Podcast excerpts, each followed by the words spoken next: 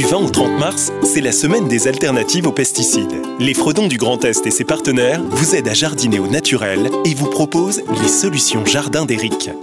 Eric, vous êtes conseiller en jardinage naturel auprès des collectivités. Il me reste des pesticides dans ma cave.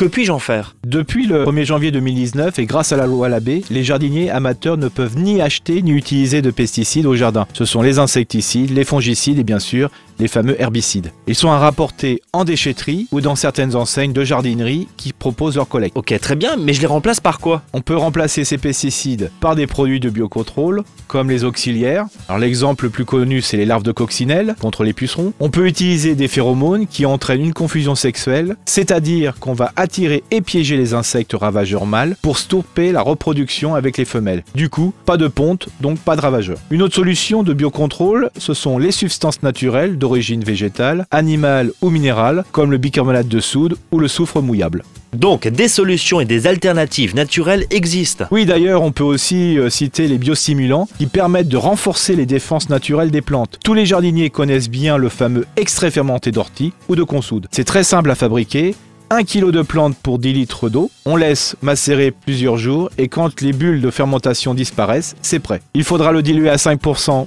pour une pulvérisation et à 20% pour un arrosage. Merci Eric pour ces précieux conseils pour nous passer des pesticides. C'était les conseils pour jardiner au naturel à l'occasion de la semaine des alternatives aux pesticides. Ateliers, conférences, projections de films, retrouvez le programme complet sur sap-grandest.fr.